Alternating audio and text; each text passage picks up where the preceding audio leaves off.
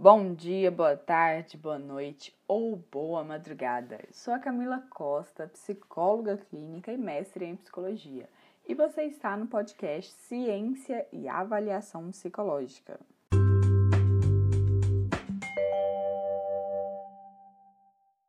O artigo de hoje é Ética na Avaliação Psicológica: Velhas questões, novas reflexões.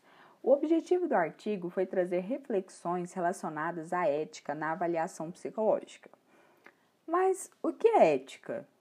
Ética é o estudo da argumentação sobre como nós devemos agir, sobre aquilo que é bom para o indivíduo e para a sociedade. É também a filosofia da moral, portanto, um pensamento reflexivo sobre os valores e as normas que regem as condutas humanas. E a consciência ética ocorre quando o sujeito percebe a diferença entre o que é e o que deveria ser, ou seja, é o estranhamento frente à realidade.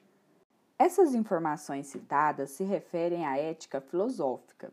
Contendo esses mesmos aspectos, tem-se a ética profissional, que é uma reflexão sobre o conjunto de normas de condutas que devem ser postas em prática no exercício da profissão. O código de ética estabelece padrões para que o profissional possa refletir sobre sua prática, tornando-se consciente da sua responsabilidade pessoal e coletiva pelas consequências de suas ações no exercício profissional. A atuação do psicólogo, incluindo sua prática na avaliação psicológica, deve respeitar os princípios descritos no Código de Ética Profissional do Psicólogo de 2005. Os princípios orientam a conduta ética baseada nos direitos humanos universais, ressaltando a responsabilidade do psicólogo na construção da justiça social e na dignidade da atuação profissional. Além dos princípios, no Código são pontuados 72 condutas que devem ser praticadas pelo psicólogo. Dessas, 10 são mais específicas da avaliação psicológica. Entre as 10 condutas, algumas estão no artigo 1 sobre os deveres do psicólogo. Fazem parte: prestar serviço utilizando conhecimento e técnicas reconhecidamente fundamentadas na ciência psicológica fornecer informações sobre o objetivo do trabalho que será realizado, fornecer informações a quem de direito sobre os resultados de serviço psicológico prestado, e zelar pela guarda, empréstimo, comercialização, aquisição e adoção de material privativo do psicólogo. Já no artigo 2, sobre aquilo que é vedado, fazem parte emitir documentos sem qualidade teórica, técnica e científica, interferir na validade e fidedignidade de instrumentos e técnicas psicológicas, adulterar seus resultados ou fazer declarações falsas. Ser perito, avaliador ou parecerista em situações que há vínculos pessoais ou profissionais. Realizar diagnóstico, divulgar procedimentos ou resultados que exponham pessoas, grupos ou organizações, preservar o sigilo das informações. E por fim, no artigo 18, cita: não divulgar, ensinar, ceder, emprestar ou vender a leigos instrumentos e técnicas psicológicas que permitam ou facilitem o uso ilegal da profissão. Os princípios e condutas descritas são bem organizados e explícitas, o que pode levar o leitor a interpretar que essas condutas são simples e fáceis de praticar no dia a dia da avaliação psicológica. No entanto, nem sempre tal interpretação é correta, e não raro o profissional psicólogo enfrenta situações nas quais não há uma conduta explícita deparando-se com dilemas éticos.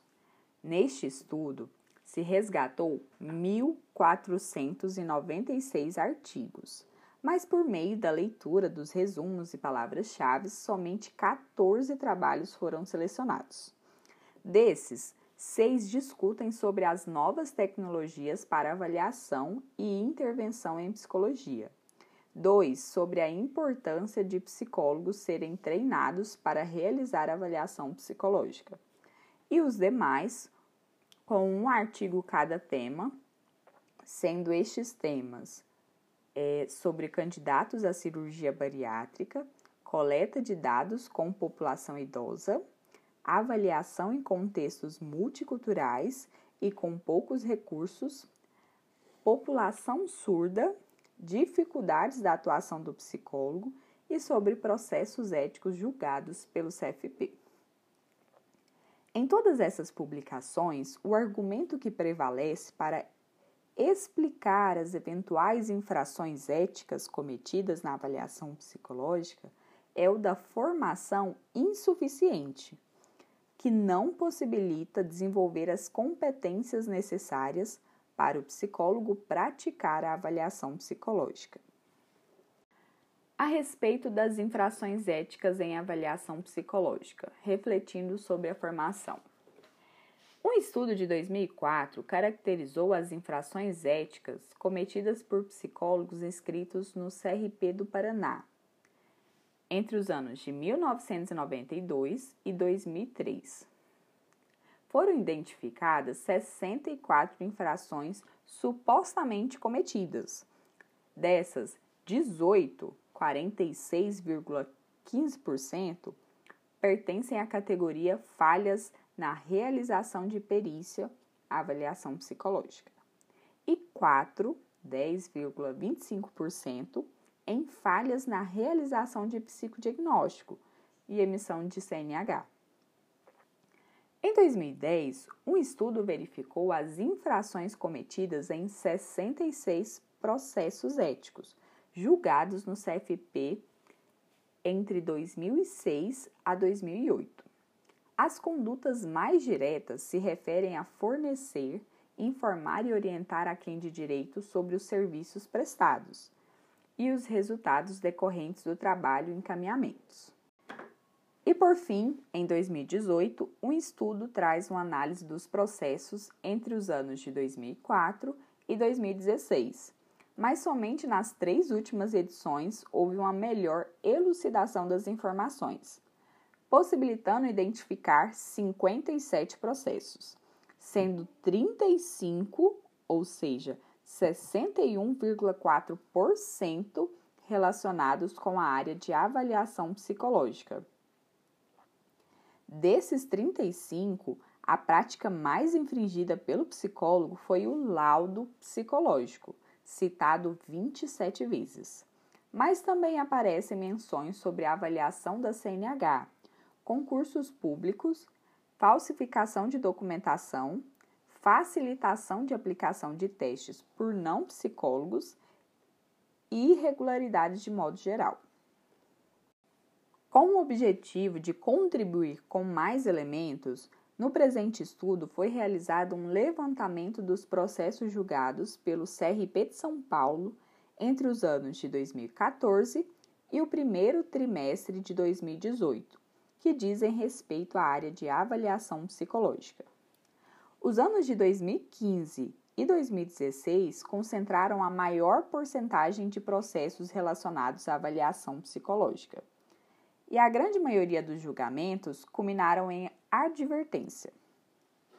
Agora, sem distinguir áreas da psicologia, o arquivamento representou mais de 30% das decisões, seguido da advertência com 26,57% e censura pública com 19,58%.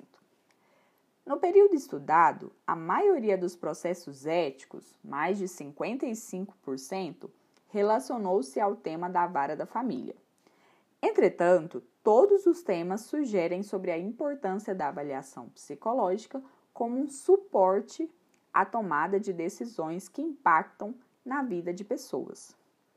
No que se refere ao local de atuação do psicólogo processado, se observa uma maior ocorrência em denúncias em consultório particular, o que no Brasil é o local de maior atuação. Identifica-se que 72% das práticas julgadas estão relacionadas à produção de documento e manejo da avaliação. O resultado corrobora com a literatura, que aponta que a prática mais infringida pelo psicólogo é o laudo psicológico. Dentro do que foi dito, observa-se que, para além da formação em avaliação psicológica, há necessidade de uma formação ética consistente e permanente. Ainda há muito e sempre haverá o que ser melhorado nessa intersecção ética e avaliação psicológica, justamente pelo próprio caráter dinâmico dessas áreas. Lembrando que os psicólogos devem ser protagonistas em produzir as transformações necessárias para que cada vez mais a avaliação psicológica promova o bem de todos em uma sociedade solidária. Bom, pessoal, esse é o nosso podcast de hoje. Espero que vocês tenham gostado. Eu faço com muito carinho um resumo de cada artigo e trago as informações mais relevantes. E caso vocês queiram dar sugestões, é, falar o que achou, comenta no nosso Instagram, ms.camilacosta. E na semana que vem eu trago outro artigo da área de avaliação psicológica para vocês. Um forte abraço e até lá!